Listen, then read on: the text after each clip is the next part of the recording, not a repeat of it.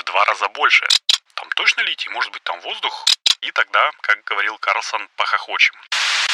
Всем привет! С вами Зел, и вы слушаете первый русскоязычный подкаст о солнечной энергетике Solar News. Здесь я каждую неделю делюсь новостями солнечной энергетики, ну, реже рассказываю истории, которые с ней связаны, и отвечаю на вопросы, которые вы мне задаете. У нас тут декабрь перевалил за свою половину, все уже вовсю готовятся к встрече Нового года, поэтому я не буду вас задерживать. В 47-м выпуске подкаста будут только короткие и только позитивные новости.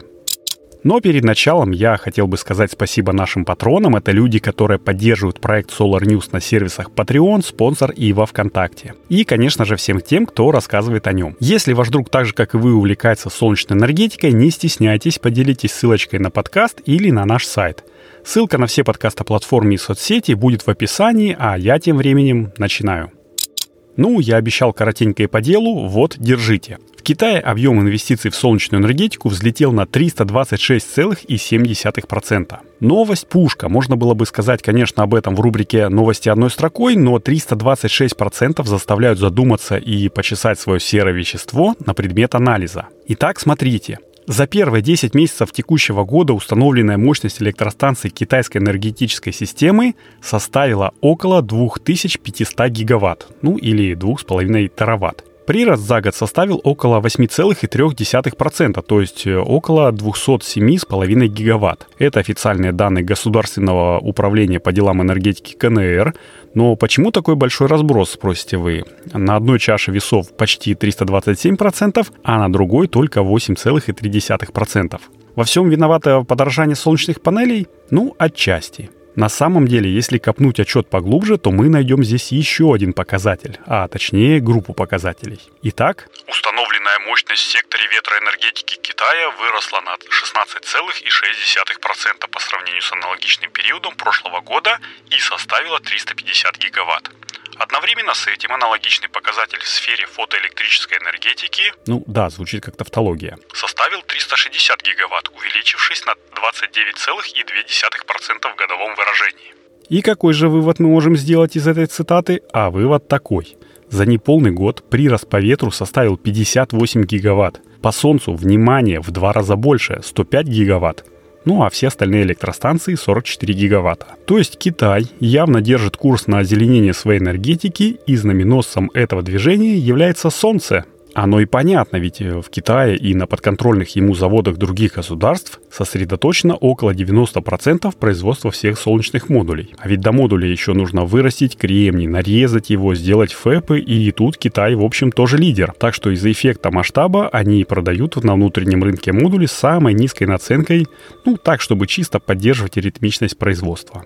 Но погодите, я опять сбился с темы. Как же все-таки 29,2% увеличения мощности солнечных электростанций соотносится с 326,7% возросших инвестиций? Ну а тут все просто. Каждый уважающий себя завод-миллиардер в этом году отчитался, что планирует увеличение производства и слитков, и вафлей, и модулей, и эти увеличения планируют реализовывать постройкой новых заводов, ну или же достройкой уже существующих. Вот и весь сказ, как говорится, вот где денежки зарыты в кремниевый песок высшей степени очистки. Я, конечно, очень рад за увеличение доли ВИА в мировом энергобалансе и, в частности, за новые солнечные заводы, но где-то в глубине души все-таки немножечко переживаю и надеюсь на то, что китайцы не ошиблись в расчетах, и у нас не будет перепроизводства, которое было примерно 15 лет назад. Я помню, читал, что склады были настолько переполнены, что производители были вынуждены продавать солнечные модули прям очень в убыток по супер низкой цене. Ну, в общем, тогда и произошел скачок э, солнечной энергетики. Просто места, куда складывать товар уже не оставалось, а сказать горшочек не вари гигантскому заводу, ну, не так-то просто. Но на этом хорошие новости не закончились, погнали дальше.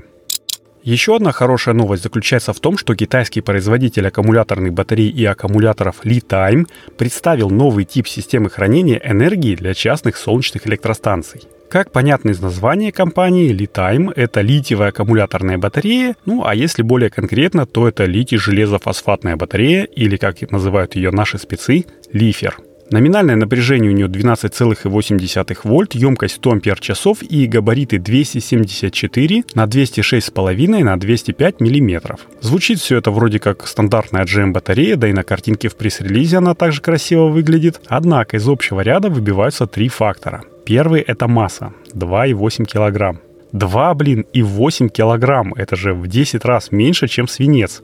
Там точно литий? Может быть, там воздух? Э, такие мысли, наверное, посещали не только мою голову, но в целом литий более энергоемкий на единицу массы, так что, ладно, это проверим. В любом случае, при построении системы, скажем, на чердаке или на каком-нибудь втором-третьем этаже, можно будет не беспокоиться о перекрытиях. Второй фактор отличия – это количество циклов. Ну, тут стандартные для лития 4000 против 500 для AGM батарей. Как бы производители не говорили, что ну, до 1000, до 2000 доходит, все-таки 500 циклов – это стандарт.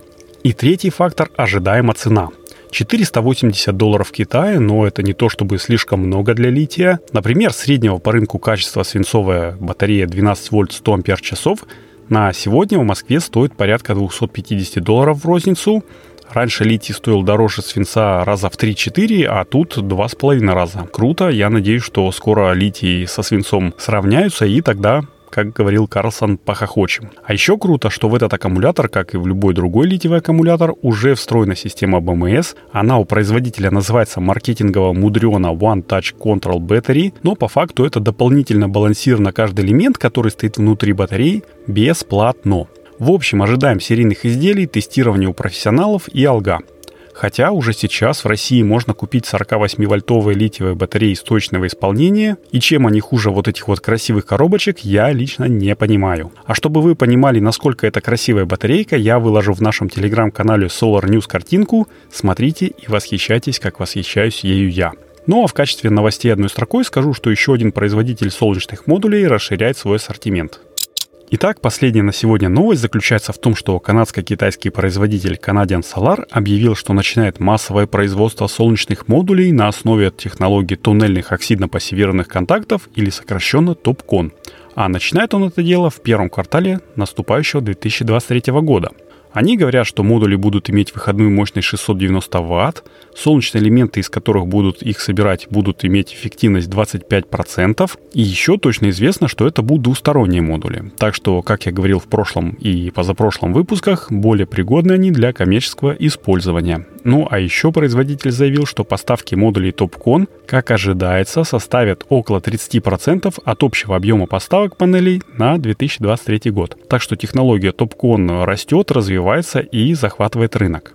Вот такие вот хорошие и короткие новости на сегодня. На этой оптимистичной ноте я хотел бы закончить 47-й выпуск подкаста Solar News. Как всегда, подготовил и провел его для вас я, Зел. Если вам нравится то, что я делаю, поставьте, пожалуйста, оценочку подкасту в Apple подкастах, Google подкастах, сердечко в Яндекс Музыке, Кастбоксе. Это очень помогает рекомендательным алгоритмам предложить наш подкаст новым слушателям.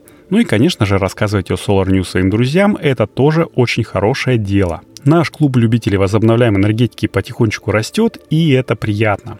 А если вы уже везде рассказали о нем и думаете, как бы еще помочь, то вот материально поддержать подкаст можно денежкой на сервисах спонсор, Patreon или во Вконтакте. Тоже буду очень благодарен, ссылочка будет в описании, присоединяйтесь. И теперь-то уж точно все. Надеюсь, услышимся с вами на следующей неделе. Желаю, чтобы небо над нашими с вами головами всегда было ясным, мирным и солнечным. С вами был Зел. Всем пока.